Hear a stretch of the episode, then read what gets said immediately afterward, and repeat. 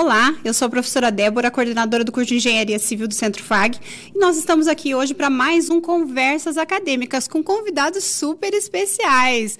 Professor Izão, uma honra recebê-lo aqui no nosso estúdio para falar um pouquinho sobre erros de execução em obras e também comigo, Michele e Renata Dalmolin. Prazer recebê-las aqui, meninas. Obrigada pelo convite, prof. É uma honra estar aqui junto com a Renata, o Izan e contigo, né? Sempre uma honra voltar à nossa casa, né? Que a gente já chama de nossa. É bater carteirinha aqui toda semana. Sempre, né? Então, hoje a gente preparou uma conversa totalmente diferente, né? A nossa ideia hoje é abordar um pouquinho sobre erros de execução. E eu vou começar, professor Izan. Eu queria que você falasse um pouquinho aí sobre a sua história enquanto engenheiro, né? Que a gente tem uma honra grande aqui que o professor Izan já executou todo tipo de obra que todo engenheiro sonha em executar, né? Então, você puder conversar um pouquinho com a gente sobre as obras que você já executou para contextualizar, para que a gente consiga falar um pouquinho mais sobre o assunto? Posso, sim. Primeiro, boa noite, né? Um prazer estar aqui com vocês. A Débora me pegou de surpresa. Eu estava passeando pela FAG, ela falou, não, você vai participar. Eu falei, não tem problema, é uma honra participar. Bom, a minha formação é desde 1978. Eu me formei em 78 e trabalho na engenharia civil desde 77, antes de me formar, portanto. E tive muita sorte, porque eu não precisei fazer nada além de engenharia. Eu não precisei recorrer a outros tipos de trabalho que não fosse de engenharia. E participei de realmente todos os tipos de obra, desde viga de uma garagem protendida para poder caberem os carros sem pilar, pistas de aeroportos, hidrelétricas, pontes, viadutos, edifícios comerciais, hospitais. Imagine qualquer tipo de obra com concreto. Eu participei parcialmente de todos os tipos de obra. Estádio, Isso, né, professor Izan? Sim, com certeza, com certeza. Isso foi engrandecendo, né? Porque a gente aprende muito executando obra. Porque você tem um ditado que eu gosto de, de ter, inclusive tinha numa obra que eu participava e estava atrás da minha mesa. Era só erra quem faz, só aprende quem erra e só ensina quem aprende. Então é um, é um mote que eu realmente segui. Errei muito já na minha vida profissional, com certeza, e aprendi com os erros e tento ensinar com meus aprendizados, né? É isso que a gente tem que tentar conversar um pouco hoje aqui. É, com certeza. E as meninas aqui, né, as duas já trabalham na área também, né, são egressas do nosso curso. Uma foi para a área de projetos, né, que disse para mim, não, prof, eu, para mim, obra deu, eu resolvi ficar só, me concentrei no projeto. E a Renata também na prevenção contra incêndio, já veio conversar com a gente num videocast, né, sobre as mulheres na engenharia. Então, um pouquinho de por que, que vocês escolheram essa área de projetos? Bom, eu sempre, desde o começo, antes de entrar na faculdade de engenharia civil, eu comecei como projetista, né? Então, eu peguei aquela transição da época dos projetos à mão para o AutoCAD, para digitalizar, onde muitos profissionais na cidade não, não tinham o conhecimento da parte digital. Então, eu fiz o treinamento, fiz os cursos, e foi onde começaram a surgir. Michele, eu posso te contratar? Já está tudo desenhado em a planta baixa, aqui, tudo à mão, mas preciso passar isso para o computador, porque agora a prefeitura está pedindo e tudo mais. Então, a minha vida profissional começou com projetos. E quando eu fui fazer treinamentos e cada vez mais, um dos professores olhou para mim e falou: Michele, você vai muito bem em projeto, mas não faz arquitetura, faz engenharia. E foi assim que eu comecei a fazer engenharia. Antes disso, eu pensava em fazer odonto. não tinha nada a ver. Então, como eu já comecei nessa área, eu sempre tive assim um, uma grande paixão por projeto. Sempre é, fui mais com o pezinho para esse lado, gostei mais do, gostava mais do desenho, da expressão gráfica. Mas eu sempre entendi que para que eu fosse uma pessoa boa em projeto, eu precisava entender o processo de uma obra. Então, eu sou aquela pessoa que, pelo menos uma vez por semana, eu gosto de estar dentro de uma obra para entender todo o processo, para que a hora que eu vá para dentro do escritório eu consiga realmente identificar como fazer um bom projeto. Isso é muito importante. A gente sempre fala, né, professora Isana? O melhor projetista é aquele que já executou a obra, né? Porque papel aceita tudo, né? E na obra a gente tem que ver como que faz, né? É que, os cuidados que a gente tem. E, assim, é muito importante a questão de detalhamento, né, Michele? A gente interfere muito, né, Isa, Sim. na execução de uma obra, um projeto que não é detalhado. Quais são os cuidados? O que, que você já pegou de erros, assim, né, de colegas na área de projeto? Porque eu sei que você também é, auxilia o cliente nessa parte de execução ali, né? Nossa, uma coisa que eu bato muito, muito, muito na tecla é a questão de espessura de parede. Que ah, a gente aprende espessura de parede externa 15, espessura de parede interna 10 e fechou porque é o padrão que o Código de Obras pede na prefeitura. Mas a primeira coisa que eu coloco quando eu tenho um briefing com o cliente é qual vai ser a alvenaria que a gente vai utilizar. Vai ser bloco cerâmico mesmo? Vai ser quantos furos? A gente vai usar 9 por 14 por 24? É, 9 por 14 por 29? O que, que a gente vai usar? E tudo isso a gente vai adequando no projeto. Então, uma coisa que pega muito é o tipo de esquadrias. Se a gente pega uma esquadria de PVC, que tem lá persiana integrada, duas folhas para correr, mais tela mosqueteira, mais com todas as possibilidades que a gente tem hoje, ela passa de 17 centímetros, que é um tijolo deitado comum. Então, a gente já precisa especificar pelo menos 22 para que a gente consiga suprir essa esquadria de PVC. Então, isso é uma coisa que a gente bate muito na tecla de projeto. Não é simplesmente determinar a parede externa 15. Ah, Nós precisamos entender, porque senão lá na frente, na hora de. Quando, imagina, toda a obra é levantada, aí você descobre que a esquadria não dá certo. É, isso acontece muito. Tô aproveitando o teu gancho. A gente vê muitas vezes, né? ah, Você fala assim, uma porta de sacada, 2,10. Mas o cliente chega e fala assim, não, eu quero uma janela motorizada.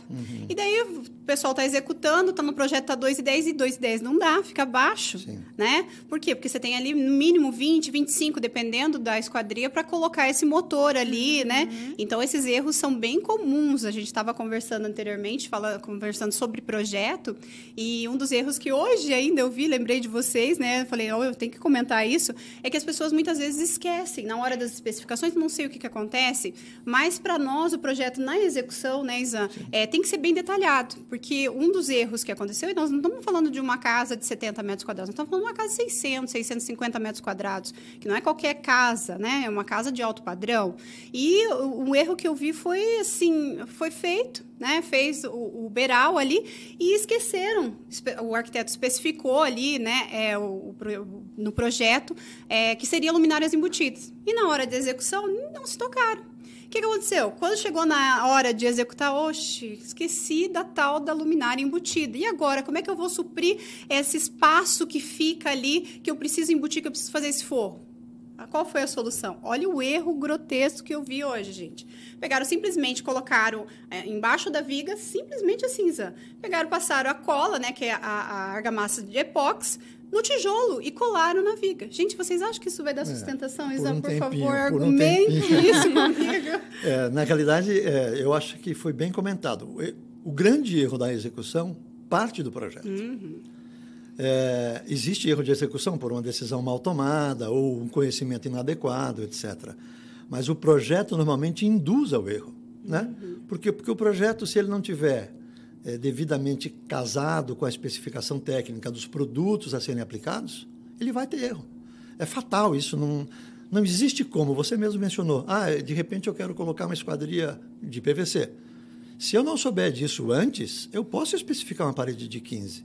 Só que depois mudou a especificação da tal da esquadria de PVC. Então, o projeto nasceu errado por, uma, por um erro de não detalhar devidamente os ingredientes a serem executados né, na obra. Exatamente. Então, o, e- o erro, para mim, é muito comum vir do projeto. E muito comum porque o projetista também não conhece o procedimento de execução. O projetista coloca, uma viga tem 15 por 40. Tá, mas e como é que eu coloco a armadura? Como é que eu coloco o meu recobrimento? Como é que eu garanto que a minha forma não vai abrir? Normalmente, eu estou falando agora em regras gerais, o projetista não entra no detalhamento da execução. E o executor não entra no detalhamento do projeto. Então, são pessoas oriundas do mesmo berço, berço chamado engenharia civil, mas não se conversam. Um critica o outro. Né? É muito comum os engenheiros se criticarem. O executor critica o projetista e vice-versa. E sabe que esses erros, igual vocês comentaram, de parede, de esquadria, a gente está falando de centímetros que vão dar diferente. Mas muitas vezes esses centímetros acaba que daí você precisa diminuir o vão da porta, por exemplo. E isso impacta grandemente na hora do projeto do bombeiro. E Porque é? se eu coloco que minha porta tem 2 metros e vai atender X público, se ela tiver 1,95, ela já não atende aquele público, então eu já preciso reduzir a população. Então a gente vai vendo que tudo está casado. A gente não está falando só da parte A e do projeto que precisa estar bem detalhado para a execução não ter problema. Isso impacta. Se é um restaurante que ele foi feito para atender um público X, se a gente teve esse problema, ele já não vai atender. Então, esse cliente já vai deixar de ter, talvez, esse faturamento com aquelas 100 pessoas a mais que ele estava considerando. É, então, todos é... os pontos, eles vão casando. Você está corretíssima, mas é isso mesmo. É uma cadeia de informações uhum. Que normalmente se perde, né?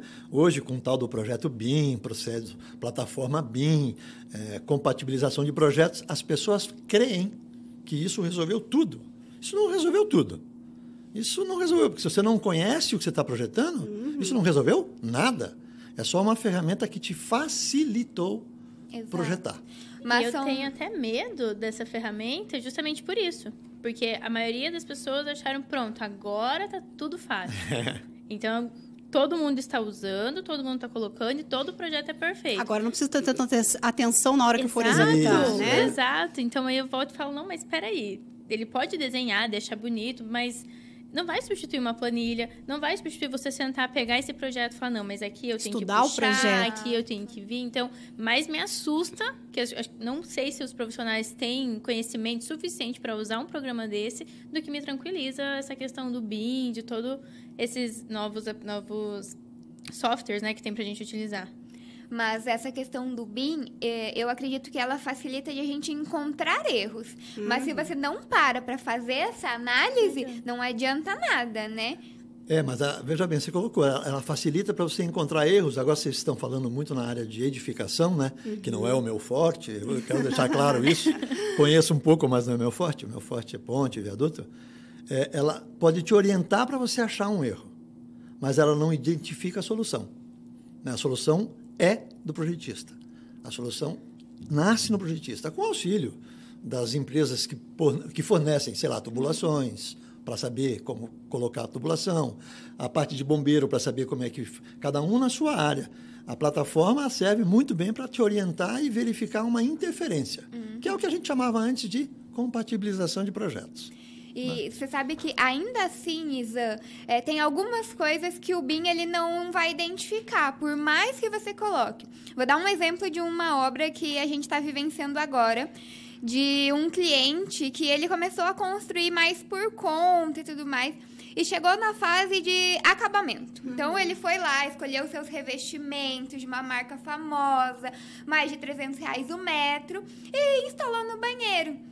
Então, por mais que tivesse colocado o revestimento peça por peça, eu não sei se eh, o software daria identificação de que o rejunte precisa estar alinhado com o ralo, porque senão vai empoçar água. Não, o software não te dá isso. Porque o que o meu, o meu cliente está lá com uma casa de mais de 4 milhões de reais, tem que deixar um rodo dentro do banheiro porque o ralo não escorre a água. É que faz parte do projeto, o rodo. a gente volta que, independente da plataforma que utiliza, precisa ter um conhecimento técnico, claro né? Não vai substituir. Claro. É, é o que a gente sempre falou, né? Até no, no, último videocast a gente conversou um pouquinho com o Rodrigo, a turma dele, a turma da Michelle, da Renata também me pedia, prof, eu preciso do software, eu preciso do software. Mas é o que a gente sempre falava para vocês em sala, o que que era? Gente, vocês precisam ter noção de como funciona. Porque assim que vocês tiverem essa noção de como funciona o todo, vocês vão conseguir fornecer Sim. os dados para o software e ele vai ser uma ferramenta para auxiliar vocês e jamais vai substituir a vivência, o engenheiro como um todo, né? A gente sempre fala isso, né? Você mesmo colocou no teu último podcast que um programa de computador te dá a solução de armadura, não da armadura, da densidade de aço por metro cúbico ou por metro quadrado de uma viga. Mas a distribuição do aço dentro da viga é do projetista. Né? Como é que ele vai distribuir? A, no meu ponto de vista, saindo um pouco da edificação, para mim, assim, ainda uma falha enorme que existe na engenharia é a interrelação executor-projetista. Uhum. Porque o projetista, via de regra, via de regra, eu estou usando a generalidade, não sabe como se executa. Então, muitas vezes, o executor, por dúvidas, e é normal, Ele pergunta para o projetista, mas isso aqui, ah, isso aqui é teu problema, cara. Eu projetei. Não é bem assim. Né? Eu acho que você tem que projetar coisas que você tenha soluções técnicas de procedimentos. E aí é onde aparecem os erros de execução. Uhum. Porque um não tem experiência, o outro não sabe como executa, as decisões são tomadas meia aleatoriamente, sem ponderar muitos riscos de eventuais erros, né? E aí você erra, aprende com erro e ensina porque você aprendeu. Mas é um processozinho que eu prefiro aprender com os erros dos outros, né? e aí eu tô bem curioso, porque eu não trabalho com obra, não gosto, não vou, não execução, não vou, vou só na hora da parte do projeto de prevenção contra incêndio. Mas o senhor, o currículo que a gente apresentou é gigante e as obras que já participou. Qual foi o erro mais grotesco que você encontrou na hora da execução? Olha, eu já encontrei erros realmente muito grotescos. Bom, o mais comum de você encontrar é a falta de armadura, por exemplo, que para mim hoje em dia já não é nem mais grotesco. Espaçador, tá né? É falta de armadura, isso. falta de espaçador, forma mal posicionada, forma fora de prumo, forma, forma, forma fora de alinhamento. Isso são erros comuns na engenharia, comuns demais. Por quê? No caso de, alvenaria, de edificação, perdão, você tem o famoso reboco. O reboco cobre tudo. Tem reboco especificado com 25 milímetros que chega a ter 100 milímetros, hum. 10 centímetros, para corrigir prumo de parede. Eu estou falando de obra de edificação. Tá? Obra de ponte, viaduto, os materiais envolvidos são menores. Os critérios de liberação são mais rigorosos, porque existe a constante permanência de topografia. Uhum. Então, nós trabalhamos com décimo de milímetro em eixo, coordenadas geodésicas, piriri-poró. Mas, assim, os erros, quando acontecem, eles são gritantes. Na obra que eu estou agora, a gente teve a primeira estaca de um determinado lugar locada fora de centro. Com então, GPS, com topografia? É, porque tudo. ele entendeu de uma maneira diferente, locou e a gente acredita no topógrafo piamente, porque não dá para né? não dá para conferir tudo. Depois a gente foi verificar o posicionamento depois de executada. Houve um deslocamento, a gente fez uma adaptação, subiu o pilar no mesmo lugar onde estava a estaca efetivamente, e a gente fez uma adaptação na viga travessa. Dá para adaptar? Dá. Dá para ter solução? Dá. Tudo tem solução, mas tudo tem um custo. Né? Então, quando você vai fazer uma obra, você tem que analisar eventuais riscos que envolvam um erro, quais os erros que você poderá incorrer neles, como minimizar os erros. Eliminar os erros, eu acho hum. pouco provável que você consiga. Também acho. Você consegue minimizar e conviver com alguns. Por isso que existem margens, né? Então, você pode fazer uma estaca, a gente tinha estacas lá de 2 metros de diâmetro. 50 metros de profundidade. Então, qual era a margem de erro? A margem de erro. É assim chamada, margem de erro. 5 centímetros para lá, 5 centímetros para cá. Isso é margem de erro. O projetista assume isso como um erro inerente à execução. Porque ele sabe que vai haver um erro. Até porque a execução é um processo que depende de pessoas, hum, né? Sim, de sim, diferentes sim, escolaridades, diferentes formações, de diferentes personalidades, né? A gente comentava isso antes, né? É, é, difícil a gente falar assim, ah, eu chego lá para o meu funcionário e falo assim, ó, oh, o projeto está aqui. Aconteceu numa obra, inclusive na minha casa, né? Eu até brinco, a Ciliane ajudou a fazer o projeto arquitetônico e a colocação de cores e tal. Eu fui lá, ela fez tudo detalhado, a cor e tal. Cheguei lá, falei, ó, oh, aqui, escrevi a caneta, porque estava muito pequenininho Aqui vai tal cor, ali vai tal cor, né? Tudo bonitinho. Chego lá, gente. Onde Tudo era para estar o elefante, tava o cinza asfalto. Eu falei, meu Deus, como assim? Mas ficou mais bonito assim, né? Então, isso é um problema, né? Você trabalha com pessoas que têm uma formação diferente da tua. E você também não pode ser grossa com essa pessoa. Ele errou, né? É, lógico. Você passou a instrução para ele, né? Eu sempre falo isso, vocês me ouviram muito falar em sala. O engenheiro, ele não trabalha sozinho. Né? O médico ele está com o bisturi na mão dele. Nós não, nós estamos não. com a nossa equipe. É. E quanto melhor essa equipe for, mais coesa essa equipe for, e, e, isso parte do engenheiro, dele trabalhar, dele ter essa aproximação com os funcionários. Sim. E quando eu falo aproximação, gente, não estou falando de ser amigo, de churrasco, não. não. Eu estou falando do tratamento de respeito. Sim. Melhor vai ser a execução. Porque como o professor Izan falou, é, a questão de erros, isso acontece. Né? É, é, é Para nós, acontece, são erros Sim. calculados né? Vamos é. falar assim, né? Como o professor Isan deu o exemplo. Mas é, a, a vivência com a tua equipe, isso faz toda a diferença na execução. Se você tem essa equipe coesa, se você tem a equipe que trabalha junto contigo, é, que sabe que aquele carrinho de massa não pode ser jogado fora, né? Sim. Que isso tudo impacta no custo, você vai ter uma qualidade melhor na sua obra, Sim, né? E você vai conseguir cumprir os seus objetivos, que quais são? É fazer uma obra no menor tempo possível, com a melhor qualidade, né? E com o menor custo. Por isso que as pessoas pagam o engenheiro. As pessoas falam muito, né? Eu sempre falo isso. É, ah, eu sempre faço uma pergunta quando os alunos vêm passear aqui na FAG, né? Conhecer, escolher a profissão. Eu falo assim para eles: você deixaria um enfermeiro operar o seu pai ou sua mãe? Não, jamais. Pois é, e como que você deixa uma pessoa que não tem instrução fazer uma obra, fazer a sua casa? É. Ali não está teu bem mais precioso que a tua família? Mas sabe o que, que é, eu vejo acontecendo? Até pela nossa vivência aqui dentro da faculdade. É que quando a gente fala de grandes obras, é nossa, mas lá é uma grande obra, e então lá precisa ser perfeito. Mas aqui é só uma, só uma casa. Aqui é uma obra pequena, não vai acontecer nada. E Fulano constrói há 10 anos assim, nunca aconteceu nada, nunca caiu. É, pois é. Mas Né? esses são erros que você vai culturalizando, né? Uhum. Se admite como coisa normal. Não deveria ser admitido como coisa Não, normal. e eu uso muito o meu exemplo, né? Até é, já falei isso, sei lá quantas vezes, mas até contei pra Débora que ah, hum, quando eu comecei a gerar conexão com outros engenheiros e arquitetos, eu comecei contando a história de que eu indenizei uma obra.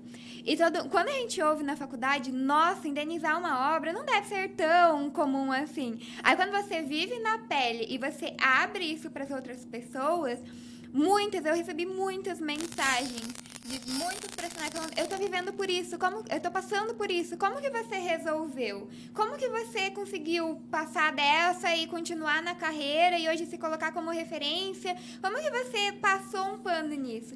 Então eu falo, gente, não é brincadeira. Quando falam que precisa cuidar dos detalhes, precisa de uma topografia, não é só numa obra grande, é numa obra residencial de 100 metros quadrados. Um também. contrato bem feito, né? Um contrato bem elaborado. Sim, sim. Professor Isan também Sim. se formou em Direito aqui Sim, na aqui na FAG, FAG, aqui né? na FAG, é. E a gente sabe dessa importância. Por que, que é importante um bom contrato? Eu sempre falo isso. Eu acho que cada profissional tem a sua área. Né? Então a gente precisa sim desse profissional que é o advogado, né? Sim. Que vai nos ajudar a fazer um contrato, porque muitas vezes, né? A, a gente fala dessa questão de indenização, mas a gente trabalha com pessoas que gostam de mudar. Então, no teu contrato tem que estar muito bem especificado, né? Quantas vezes você vai alterar, quantas, né? Tudo isso tem que estar detalhado, porque às vezes acontece um atraso numa obra. Né? Que não é, não é culpa sua, nem muito menos da sua Não, equipe. Né? O que, que aconteceu? O cliente resolveu trocar o revestimento. Esse revestimento vai levar um ano para vir.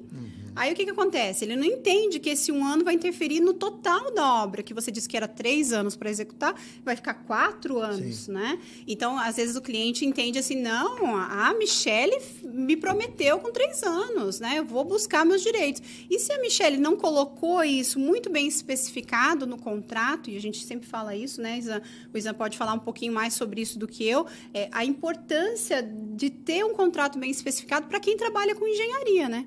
Porque é um dos erros que a gente vê que, que vem a encontro o que você acabou falando, de indenizar uma obra, né? Então a gente já começa a imaginar o porquê que você teve que indenizar essa obra, né? Porque às vezes um contrato, a, um, é, a gente tem muita mania de deixar muito na, na, na informalidade, É, né, aí é que está, justamente, Débora. Mas isso é, de novo, cultural. Né? A gente Uhum. não quer ter. A gente quer ter profissionais trabalhando com a gente gratuitamente. Uhum. Esse é o primeiro lado. O segundo lado é que os profissionais, cada um no seu ramo, por exemplo, eu trabalhei numa empresa que ela tinha um slogan, dizia: está combinado entre nós? Vamos colocar no contrato?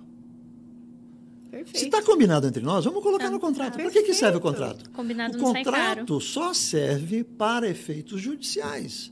Se você não tiver nenhuma reclamatória judicial, nenhum processo judicial, você não vai usar o contrato para nada. É seguro de automóvel. A gente faz, paga para não usar. Então você vai pagar um advogado para fazer um bom contrato para não usar o contrato. Mas se você tiver uma, uma discussão judicial, você vai usar o contrato. Então você não vai contratar um arquiteto e um engenheiro e um paisagista, por exemplo, para fazer o teu jardim. Não. O jardineiro faz. É claro que faz. O jardineiro faz, mas ele faz com conhecimento de um jardineiro. O paisagista estudou paisagismo, o arquiteto estudou arquitetura. Então, uma cidade planejada por um urbanista não é uma cidade planejada por um arquiteto. Uhum. São ambos de mesma formação, com viés diferente. Né? Um engenheiro, sei lá, que é especializado em projetos de pré-incêndio, por exemplo, não vai saber fazer um projeto elétrico. Os Não. dois são engenheiros civis. Cada um se dedica à sua área. Por isso que a multidisciplinaridade, que no fundo é o que eu digo para alguns alunos que já passaram por minhas mãos ou minhas aulas, é gerenciar obra. Engenharia civil é gerenciar conceitos, gerenciar conflitos e minimizar erros, né? Porque erro todo mundo vai cometer. Então a gente gerencia. Quanto maior a envergadura da obra, maior a multidisciplinaridade. Você vai ter médicos trabalhando com você. Uhum. Acima de X funcionários tem que ter médico na obra. Então, quer dizer, você vai trabalhar com médico, sociólogo, arqueólogo. Eu estou falando de coisas que vocês vão falar. Arqueólogo? É. Ponte é feita em rios. Rios é onde houveram é, civilizações pri- primitivas. Então, sempre tem que ter uma pesquisa liberada pelo Ministério do Meio Ambiente. Não foi feito. De repente, acha um caquinho de vidro, uma cerâmica, um osso de galinha. Para a obra. Porque não foi feita a arqueologia do lugar. Do lugar. Então, assim, é complexo pra caramba. A gente fala em engenharia civil e normalmente a gente pensa em casa, né? A engenharia civil é fazer casa. Não. Também. Também. Não Casa, um puxadinho da vovó, uma, né, um canil, a edícula. Também é engenharia civil.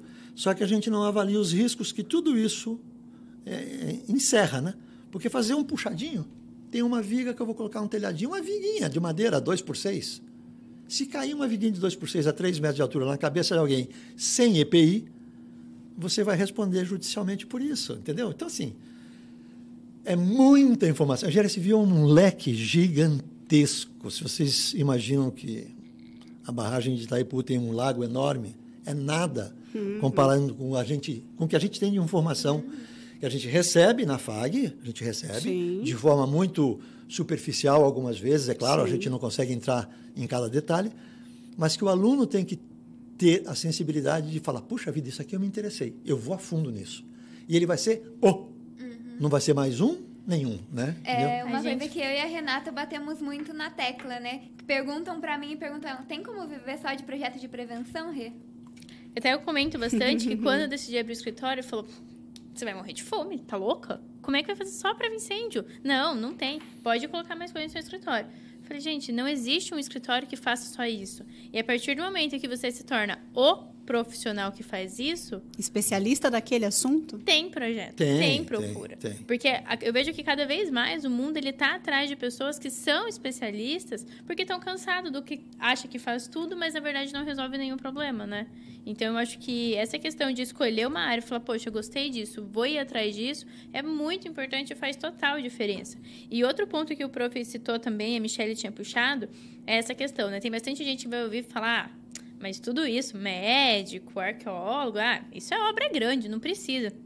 Mas um lema que a gente sempre usa dentro da prevenção contra incêndio é a de não menosprezar os pequenos riscos. Porque Sim. normalmente é nos pequenos riscos que a gente tem os problemas. Normalmente uma obra grande, ela é feita com todo o cuidado possível. Então ela, a chance de dar erro é bem menor. E as pequenas obras é que a gente fala, não, não, mas uma viguinha, tá tranquilo. Se cair, mata só o pedreiro, tá tudo bem, Aham. bem tranquilo. E talvez seja por isso que a gente encontra, encontre erros, Sim. como esse que o professor Izan falou, de armadura, de Sim, cobrimento, sim, que sim, para sim. nós, assim, não deveria ser um erro, porque isso é tão comum, Isso né? é. Uma coisa tão básica da engenharia. A execução de verga e contra verga, né? A gente sempre Pois é. fala. Nossa, esse é de praxe. Eu Pois sempre é. falo, né? Quando o pessoal vem aqui, eu falo assim: eu desafio vocês, dá uma olhadinha no canto da janela de vocês, É. né? O que, que acontece ali? Uma trinca a 45 graus. Gente, Impermeabilização de baldrame é outro. é Nossa outra, Senhora. é impressionante. A ausência de chapisco. E né? são custos baixíssimos baixíssimos. muito. em relação à patologia que, que ocasiona a falta disso, né? A- a- a- o, próprio sistema de contenção, as pessoas Sim. confundem muro com muro de arrimo. Gente, Sim. muro de arrimo não é muro. E ponto. É. As pessoas acham, não, mas vai fazer só um muro. Não é. É uma série de fatores. Outra coisa que a gente encontra muitos erros, compactação, né, Isa? As pessoas vão demais. fazer um aterro.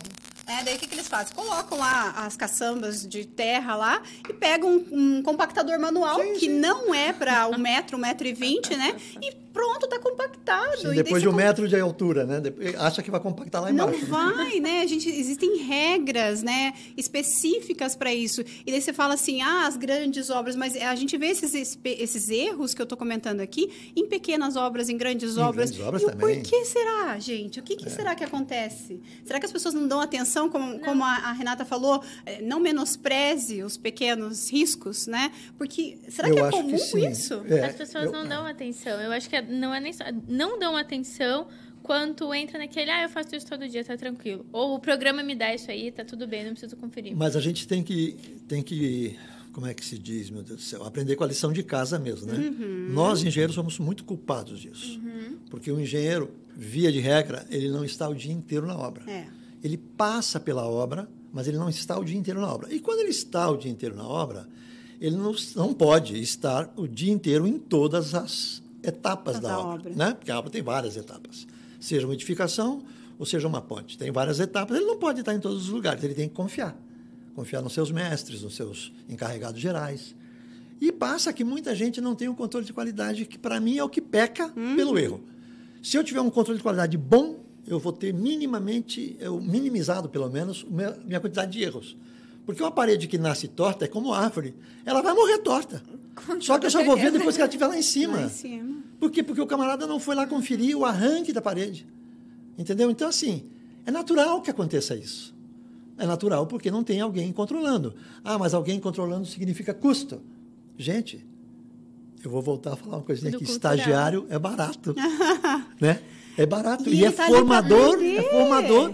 Ele vai ser o maior controlador que tem. E ele vai estar vai tá extremamente animado por estar tá fazendo isso. Claro. Buscando Mas a gente não tem isso. É, uma coisa que eu defendo, a professora Débora deve se lembrar, é que a gente tivesse né, na engenharia o nosso espelho da medicina. Né? que quando você conclua o teu curso, você opte por uma linha e faça Sim. uma especialização, que no caso deles chama-se residência, eu acho que o engenheiro devia ser obrigado a ter. É, Nossa, já falando sobre muito. isso, o Conselho de Engenharia, o CREA, né, existe um estudo lá dentro, a professora Lígia também estava nesse comando dentro da CEAP, que é justamente para isso, para que a gente tenha é. essa residência técnica. Porque o que está acontecendo hoje? A gente vê muitos cursos, né? É, Sim. Não estou aqui para julgar curso nenhum, tá, gente? Existem bons cursos, cursos à distância que não são bons. Na realidade, eu não, não acredito que o curso à distância não seja bom, porque eu acredito acredito que as pessoas não tenham a cultura de estudar à distância. Uhum. É, eu acho que o brasileiro, esse é o maior problema. E como que a gente vai fazer para que isso tudo eh, seja minimizado? Né? Uma das etapas que a gente está estudando dentro do conselho é essa proficiência técnica. Então, a gente já tem discussões agora no fórum de docentes que vai acontecer aqui dentro do nosso, da nossa instituição, agora dia 30, 31 e 1 de setembro desse ano. Uma das discussões será sobre a, a nossa residência técnica. a gente precisa disso. E é fantástico, porque assim, mesmo, vou citar o nosso exemplo, né? Nós trabalhamos exclusivamente com residências e ainda assim exclusivamente com é, alto padrão e contemporâneo. Então, dentro de um nicho pequeno, a gente trabalha num subnicho. Uhum. E uma coisa falando sobre a questão dos riscos, né?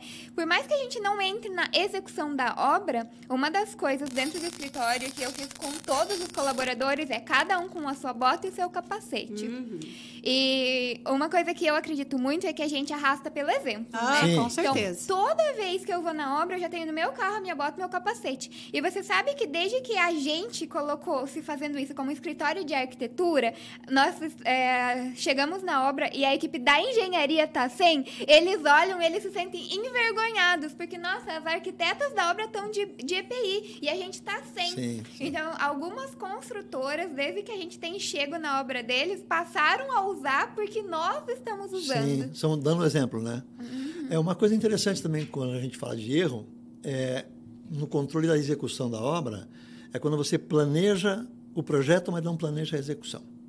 Então você não tem um planejamento uhum. que fale. O projeto prevê isso, a execução prevê aquilo. Quanto tempo vou demorar efetivamente para fazer esse projeto?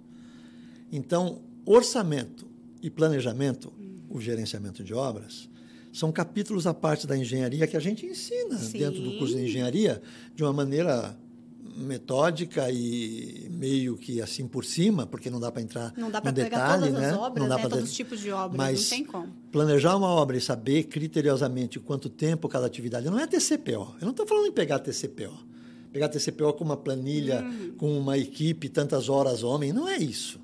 É efetivamente quantos dias úteis eu tenho por mês? Quantos dias úteis eu perco no ano? A região que eu vou trabalhar é uma região com índice de pluviometria muito intenso? Quantos dias chove por ano naquela região? Gente, tem gente que vai fazer obra em Rondônia não sabe que três anos, três, ponte, né? Não sabe que três meses do ano não se trabalha. Por causa da chuva. Exatamente, não se trabalha. Não dá para trabalhar. O cara quer trabalhar, mas ele não pode trabalhar. Aí, supostamente, você vai fazer uma obra lá, entra na licitação, sem conhecer o regime pluviométrico. Vai perder dinheiro. Né? Vai ganhar a obra e vai, Vai perder, perder dinheiro. dinheiro. Por quê? Porque a gente não acha que planejamento não é engenharia. É o- Orçamento não é engenharia. Para, gente.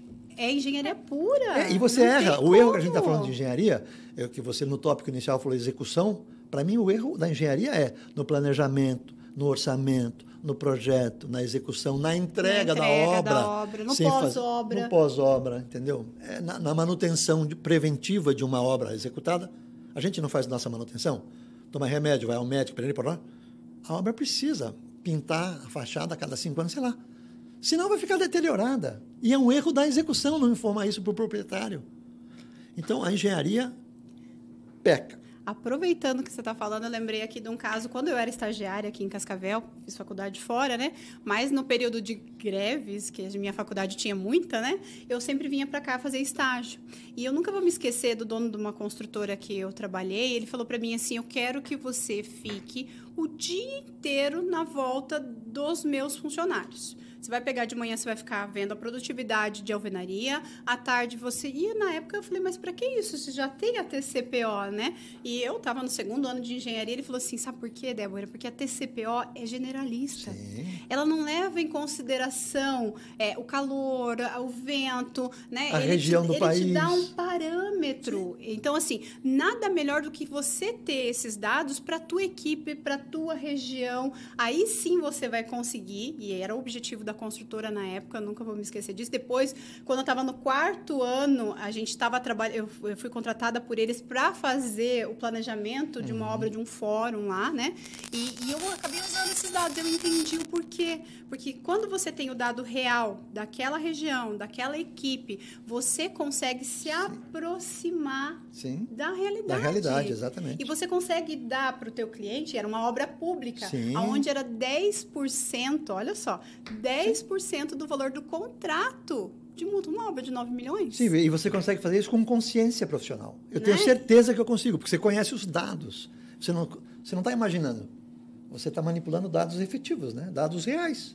E eu tenho certeza que tem pessoas que vão ouvir nosso videocast aqui e vão falar assim, mas para uma casinha de 70 Não metros quadrados, precisa. não precisa. Pelo Precisa contrário. Aí é que precisa, porque ali o custo é baixíssimo. A gente tem que trabalhar com uma obra de qualidade. São pessoas que trabalham a vida toda para ter uma moradia de qualidade. E eu não consigo entender como existem profissionais, que se dizem profissionais, né? Que entregam obras que com dois meses você Sim. não tem obra. Você tem é, rachaduras, você tem fendas, Sim. você tem desplacamento cerâmico, porque as pessoas insistem em colar cerâmica, né? A gente vê muito isso, claro, não, eu até brinco, até falo, graças a Deus que não é meu aluno, quando eu vou ver alguma coisa dessa, que foi meu aluno, né? Colar é, cerâmica como se fosse colar um cartaz, né? Com gente- pingos. com pingos. Isso é um absurdo. E você vê, você vai, você Sim. acompanha. É, eu fico assim impressionada. Gente, por favor, se vocês estão ouvindo isso, escuta o que a gente está falando. é para qualquer tipo de obra, gente. Até É. para casinha do cachorro. Até para casinha do Para cachorro. todas. E até isso, que a gente, tudo que a gente estava conversando, eu acho que volta para a questão cultural. A gente volta pela questão da falta de cultura do cliente quando ele vai começar a obra, que ele acha que a dele é só um desenho, não precisa. E aí a gente tem os profissionais que não sabem explicar e não sabem valorizar o trabalho e falam, não, é realmente é só um desenho. Ah, mas então você cuida da execução? Sim, eu cuido também. Aí tem uma patologia. Não, não, eu também faço aqui, ó, rachadinho, só passa a massa, tudo certo. Então, eu acho que vem uma questão cultural, tanto do cliente, da população que não entende o peso de realmente fazer uma obra, quanto dos profissionais que não conseguem parar e falar, não, peraí, eu não posso fazer isso. E a gente, como profissional, eu até imagino que muita gente talvez não se posicione assim, porque realmente o cliente ele olha um pouco torto quando você fala, não, eu sou engenheira, mas eu não faço essa parte de execução. Uhum. Eu sou engenheira, mas não, eu não faço elétrica. Eu sou engenheira, Exato. mas eu não faço obra. Ele fala, tá, mas você faz uhum. o quê? Oh, eu faço só projeto do bombeiro. Mas, essa é a minha especialidade. É, até essa questão de um, de um projeto, de um planejamento de uma residência. Uhum. Uh, a gente tem muito cliente que chega no escritório e fala assim: não, é, qual que é o tempo que você tem pra gente trabalhar no projeto? Não, eu quero começar daqui a um mês. Eu, olha, você me desculpa, mas em um mês o que eu posso entregar é um desenho mesmo. Eu não consigo fazer um projeto. Porque eu preciso ali de oito meses de análise para ver interferência da parte Sim. estrutural, da parte de mobiliário, hidráulico, elétrico. Então, tudo isso é um projeto. É aqui que a gente vai parar, analisar dado por dado, para ver se você não vai ter um problema, um retrabalho lá na frente, né? Então, só que vai muito do posicionamento. Quando eu comecei lá atrás, eu também não tinha esse posicionamento. O cliente fala, não, preciso de um mês, eu falo, não, eu dou um jeito, pera lá. Hoje, conforme a gente foi adquirindo maturidade e tudo mais, a gente, olha, Uh, nós não conseguimos, se a gente fizer da maneira que o senhor gostaria, uh, você vai ter esse problema, aquele problema. Então vamos parar um pouquinho, vamos trabalhar com um pouco mais de tempo e vamos organizar. Eu prometo que consigo te entregar mais qualidade, a gente vai ter economia na obra. Então você vai tendo argumentos para o cliente para que ele entenda o processo. É, a gente tem que tomar cuidado com uma coisa chamada tempo, uhum. né? Porque tudo na vida tem seu tempo. Então eu não consigo falar, ah, eu consigo fazer, sei lá, uma aplicação de revestimento cerâmico na parede, eu faço 100 metros quadrados por dia com duas pessoas. Mas eu não posso fazer isso no dia seguinte que eu fiz o reboco. Uhum. Porque existe uma cura do reboco. Eu não posso tirar o escoramento de uma viga no seu prazo de autossustentação. Né? Ela tem que ser uhum. autoportante. Então, as pessoas não entendem que as coisas têm o seu tempo. E existem muitas obras rápidas, supermercados, né? Uhum. Shopping center, pré-moldado, que é Obras maravilhoso, né? maravilhoso. Né? Mas eles misturam pré-moldado com moldado no local e esquecem dos tempos que são diferentes. Automaticamente vem patologia, erro da engenharia. Uhum. Erro da engenharia por um desconhecimento dos seus tempos. Só isso.